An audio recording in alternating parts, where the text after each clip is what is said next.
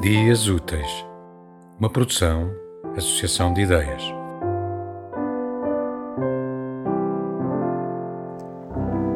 As palavras persistem numa dança de borboletas, única, bela, louca, incompreensível, que podem significar meros símbolos.